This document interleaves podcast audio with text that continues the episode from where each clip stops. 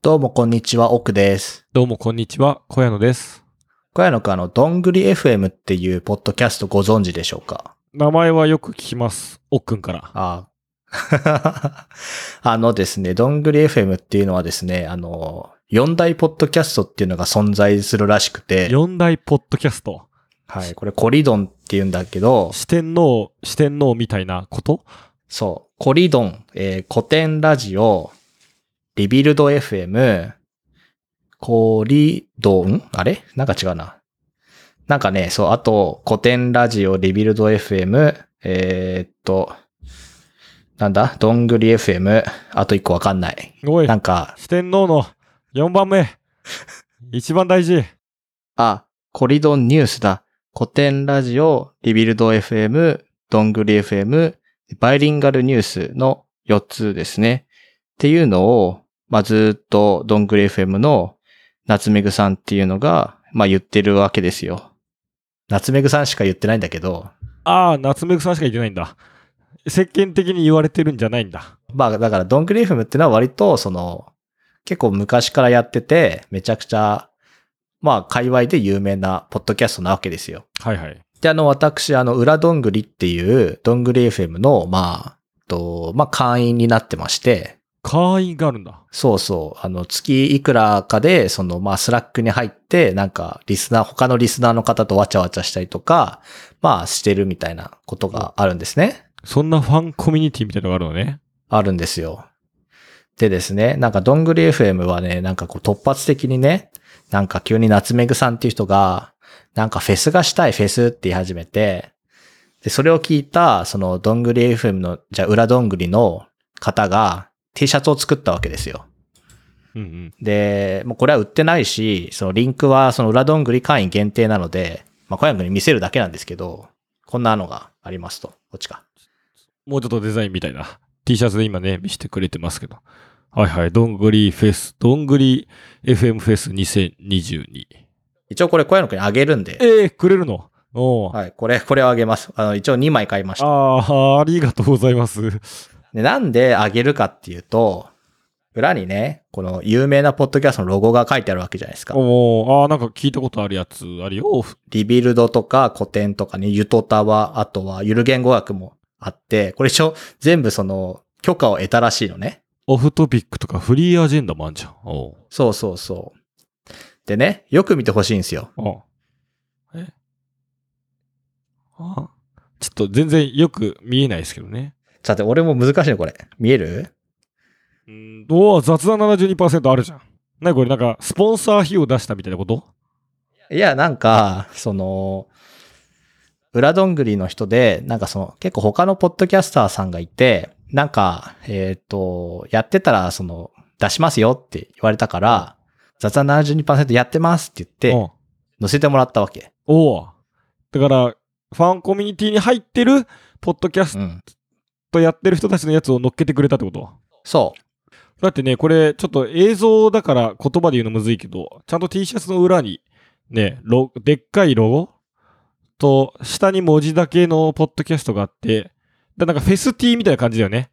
こうヘ、ヘッドライナーとか上いる中の下の、多分ちっちゃいステージでやる人たちの中の一つに一バンド入ってるよ。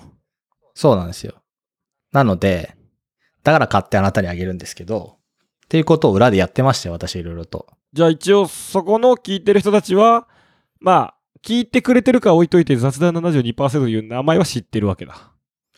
そうね。なんか、そんなのやってる人がいるね、くらいには多分思ってくれてる可能性があると。はいはいはい。なんで、今回は夏っぽい話をします。夏っぽい話。はい。で、これちなみにあの、どんぐりフェスって言ってるのが、一応その、2022年8月27から28って書いてあるので、はい。まあ、一応その時に撮った体でね、夏の終わりということで、どんぐりフェスのテーマが夏の終わりなんですか？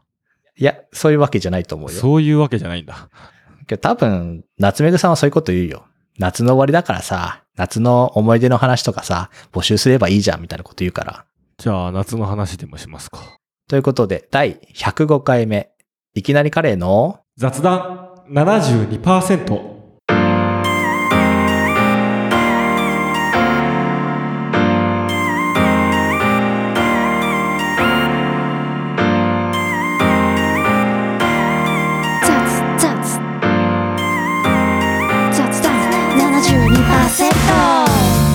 あの今年の夏はさ結構花火大会とかがさ、解禁されてるじゃないですか。3年ぶりの開催かな？結構いろんなとこでややってたよね。そう。で、仙台も結構それで、花火大会が、まあ、3年ぶりぐらいに、まあ、やってるとこがあったわけですよ。ほうほうほうで、結構その仙台っていうのは、結構駅から近い、なんか、ところにも大きい公園とかがあって、そこで打ち上げてる花火大会がありまして、うんで、まあ、仕事とかの関係でね、なんかすごいこう、ギリギリになってやっとい行けて、まあ、ちょっとチラッと見て、帰るみたいなことをしてね、結構楽しかったわけですよ。で、そのね、帰り道にですね、こう、私と妻でバスを待っていたらですね、向かい側の道路にカップルがいて、浴衣をそれぞれ着てるわけですよ。あら、いいじゃない。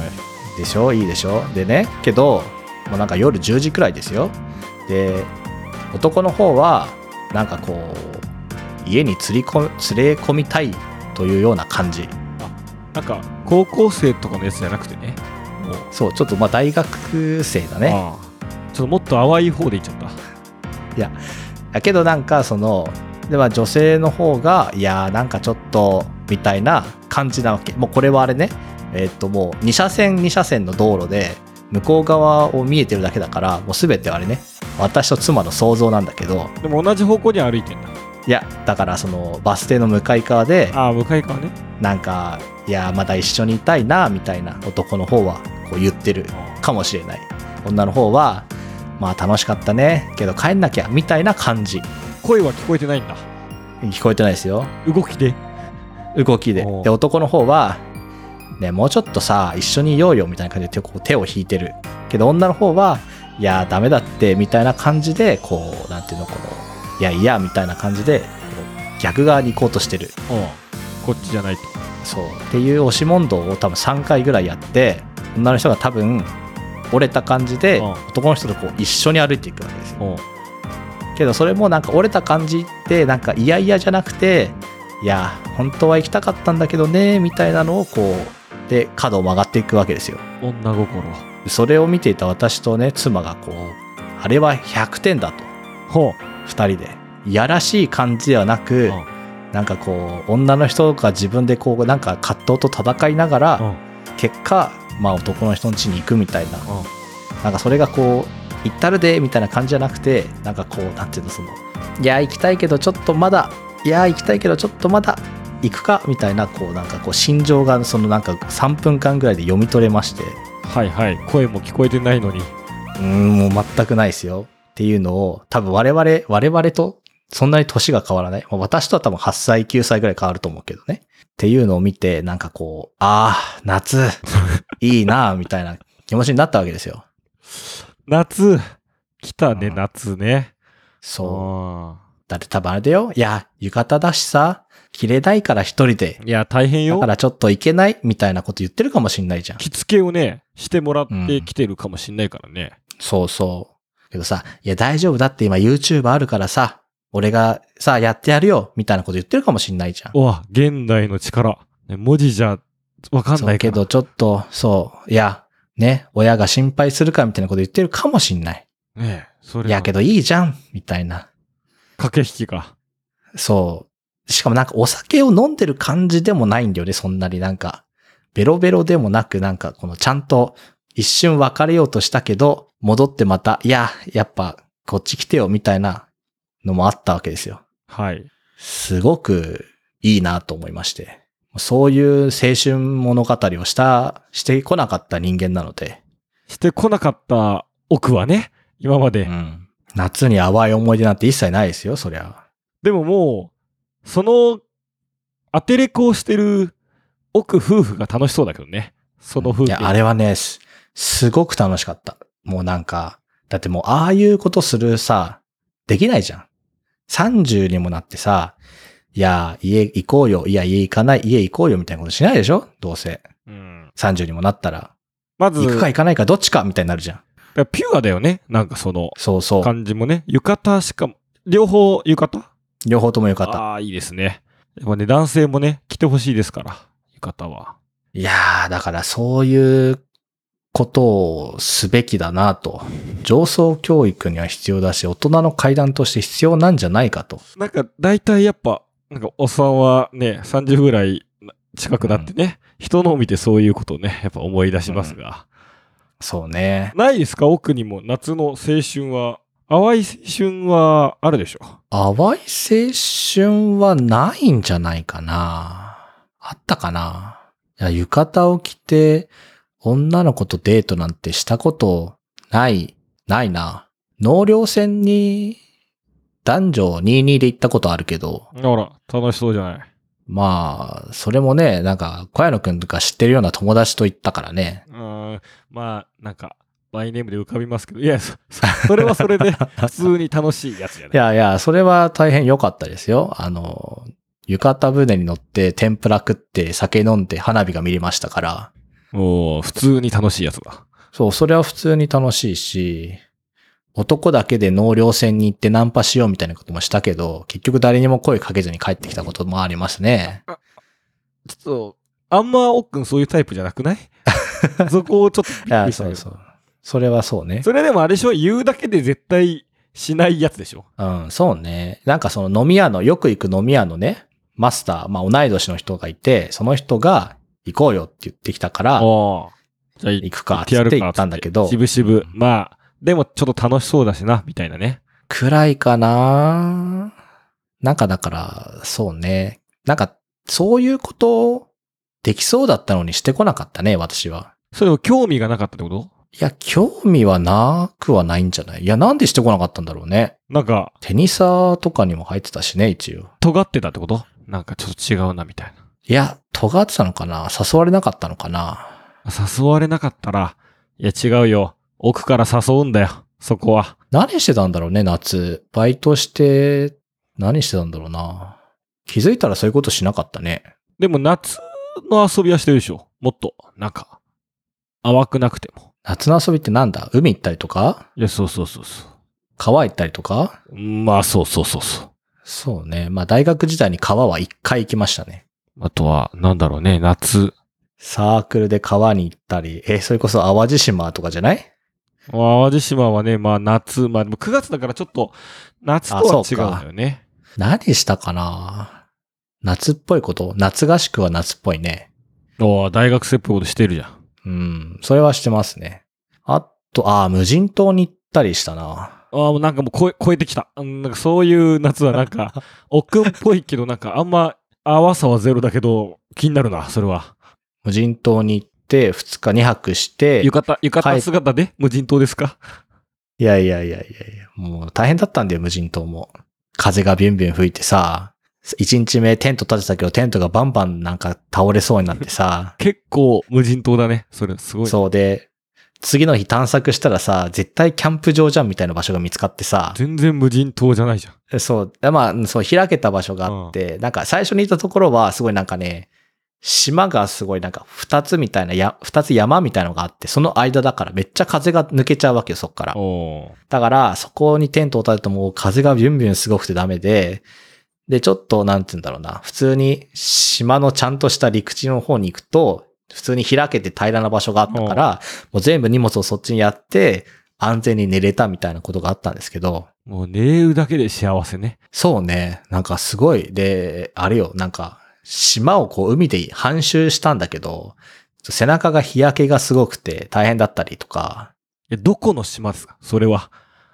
えっとね、兵庫かな？あ結構、ちゃんと、そっちまで行くんだ。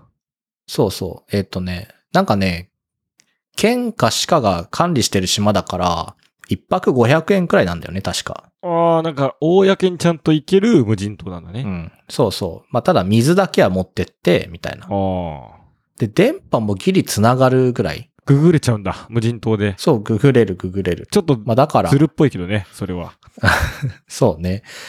で、帰ってきてビールをしことま飲んで記憶をなくしたって思い出ありますね。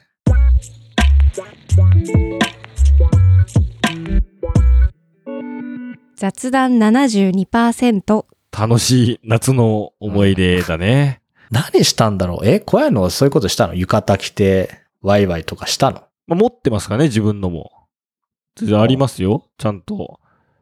で、花火大会も、それこそそういう、なんだろうね、淡いやつから、うん。一番でもね、花火大会で良かったのは、まあこれもちょっと夏っていうか9月になっちゃうんだけど、江ノ島の花火大会って遅いじゃない。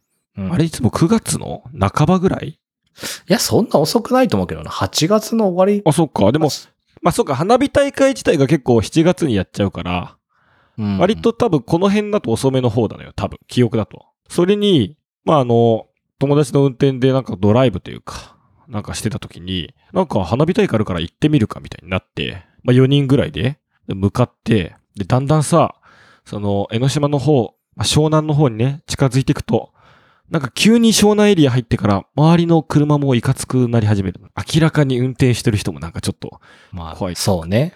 うんドアの窓から出してる指になんか、いかついの、なんか指輪ついてるんだとか、湘南だなって感じながら。あでもちょっと渋滞で混むから、このままだと遅れるから、ちょっともうあの、高速降りたら、あのメイン道路じゃなくてちょっと細い道行こうみたいな。ちょっと住宅街の細い道行っちゃって、で、なんかそしたらなんか路上でめちゃくちゃ喧嘩してる人たちいて、なんかわかんないけど、しょ湘南だなって思いながら、あ向かってたら、もう、音だけ聞こえるのよ。花火が始まった。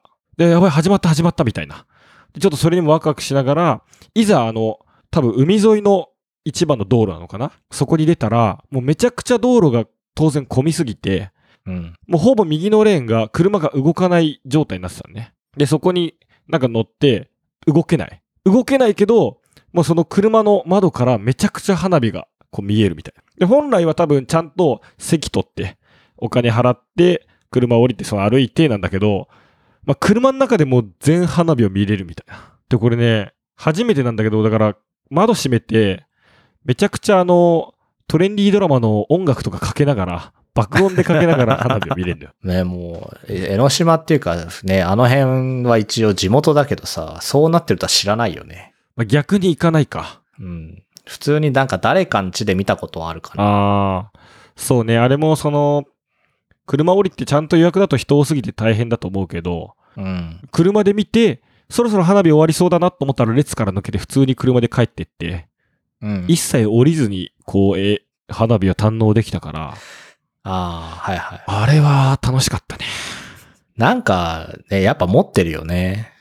ああ、もうこれ持ってんのかな、やっぱ。うん。だって、そういうことしないもんね。だって混んで、混んでるってめっちゃわかってるから、なんか、一回その普通に、えっ、と、江ノ島の駅から歩いて花火を見に行ったことも一回あったけど、す、すごい混んでたもん。だから、あんなとこ普通に車で行こうとはね、絶対思わないし、思えないんだよね。うん。でなんかタイミングといいね、ちょっと遅れてとか、なんか細い道行ってとか、なんか全てが重なったんだろうね。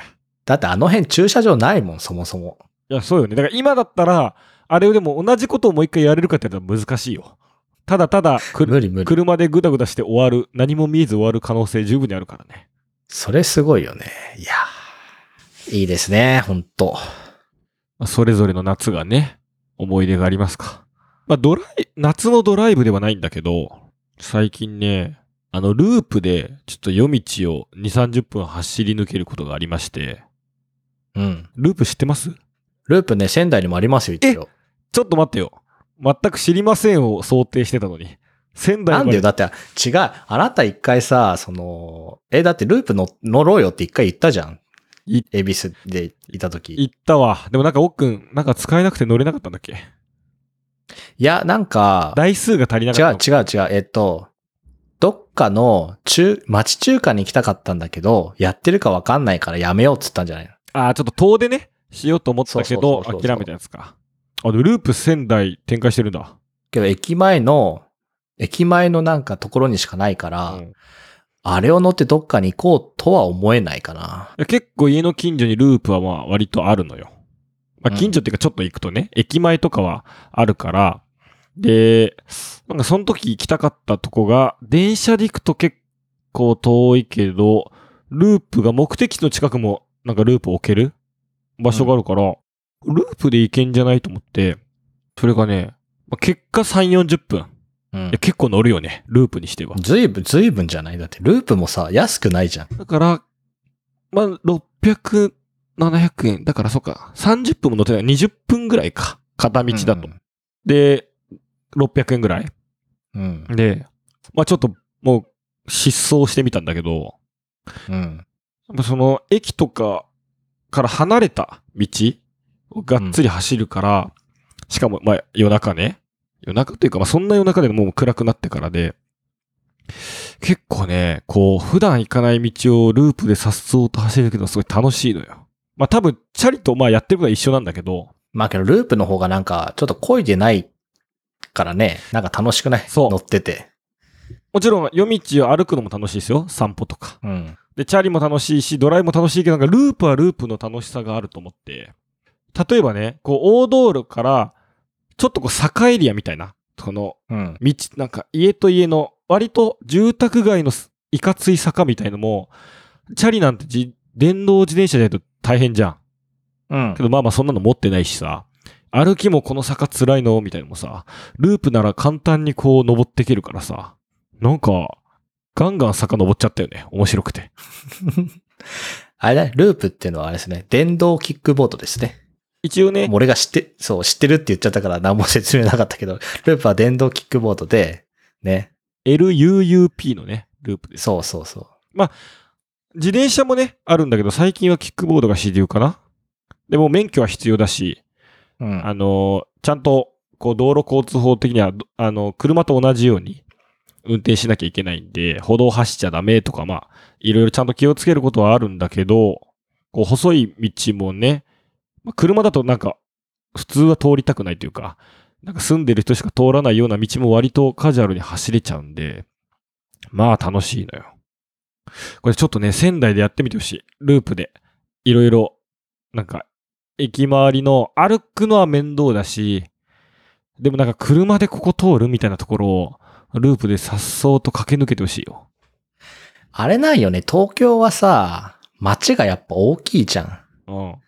だからさ、こう、例えば、なんだろう、まあ、恵比寿から渋谷に行こうって言ってもさ、間の道が意外とさ、こう、奥渋とかさ、うん。なんか、意外とその、なんていうの、その、えっ、と、スケボーの公園があったりとかさ、うん結構楽しいじゃん。けどさ、仙台はさ、もう仙台駅しかないんよ。うん。だからさ、行くところがないんだよね。でもあれを店以外でも、あ、なんかこの家でけえなとか、あ、いや、それはね、よくやる。なんじゃこの家、どんな金持ちの家だとか、うん。なんてお城みたいなデザインの家だとか、うん。そんなもんよ、感動は。いや、まあそうなんよね。それ確かに楽しい。楽しいよなちょっと。やります、今度。ぜひあの、けど単単純に乗ってみたいからね、乗ったことないし。ああ、なんかね、電動キックボードもね、そんな、多分海外のやつほどスピードは出ないんだけど、うんうん。まあまあ、なんか慣れると楽しいっすよ。いや、ドイツ行った時にね、あったんだよね、ループみたいのがいっぱい。いっぱいあるよね。ドイツも3社4社もっとあるかな。めっちゃあるよ。そうで、後輩がさ、もう学会で行ったんだけどさ、後輩が乗ってて、めっちゃいいっすよ、これって言ってたから、乗ればよかったんだよね。ああ、その時乗んなかったんだ。そう、結局なんか歩いて行ける範囲しか、なんか移動しなかったから乗んなかったんだけど、乗ればよかったなちなみにあの、ベルギーのうん。ブデュッセルかな？の駅周りも結構ループ、ループというかその電動キックボードはあるんだけど、あの、めちゃくちゃ石畳エリアで、うん、そうだよね。乗るともうガタガタガタガタガタってなって、うん。もうね、脳がね、振動してね、もうめちゃくちゃシェイクされることで。いや、多分ここで乗るやつじゃねえなと思って。もうけど置いてあるんでしょ？置いてあって、でもなんか乗れそうなとこガタガタガタってなるから、うん本当にあの、ブリュッセルで乗るのはやめた方がいい。それ転ばないんだ。転ばない。ガタガタガタガタってなるだけ。えー、優秀だね。ただ信じられないぐらい揺れるし、道が平らってすごいことなんだなと思った。まあそうね、東京はいいし、まあ仙台もちょっとね、まあ道が平らなとこは多いので、乗りやすいかな。いやけどループ、そっか、どこ行こうかな。で、ループならね、自転車とち違って、なんかこう、あんまり足も引っかからないで、浴衣でね、二人でループで移動してもいいんじゃないですかね。ああ、新しい夏模様ですね。けどさ、あれじゃない？男がさ、普通にママチャリでさ、女の人がさ、横座りでさ、浴衣でさ、後ろ乗ってんのとかよくない？あ、漫画でよく見るやつ。川沿いをそこ、夕日をこうピューって走るのとかさ。でも、結構あの横座りの二欠で安定って結構大変だよね。だからそれがあれよ。青春よ。不安定だからこそ青春ってことですか？そうです。いや、高校の時そういうことやればよかったな。遅れてきた青春を、えーポッドキャストで取り戻す男、奥です。いやー、ちょっと子供ができて高校生にもなったら、青春しとけよってちょっとひひたすら言っときます。ですし、今度浴衣姿でポッドキャストを撮ってみてください。誰も見ないのにね。小屋のしか見ないのにね。そうそうだね。はい。ちょっと自分で言って、映像はどこにでも自出ないし。分で言って、ちょっと俺も嫌だなって思ったんで。ちょっと気持ち悪いあの、よね。雑談72%浴衣をお待ちしてます。ああ、いいですね。柄つけてね。これね、あのね、リバーサイドで撮ってるけどさ、リバーサイドってこれ、あれなんていう、その、えっ、とね、オーディエンス一応招待できるんだよ。えリバーサイドっていう録音ツールね。あ、そうです。ゲスト用意できるんだ。すごいね。ゲストね、そう、用意できる。ゲストとかオーディエンスとか用意できる。ああ、じゃあライブ配信っぽくできるんだ。うん。ま便利。あ誰も聞かないと思うけど。ということで、雑談72%ではお便りを募集しております。何でもいいので、皆様のこれ青春だったなっていうことあれば教えてください。私たちがただただ羨ましがります。まあ、奥くんだけの可能性もありますが。え、なんて？だって、まああなたは男子校だったからちょっと違うかもしれないけど、確かにね。そうだわ。それ言われちゃうと。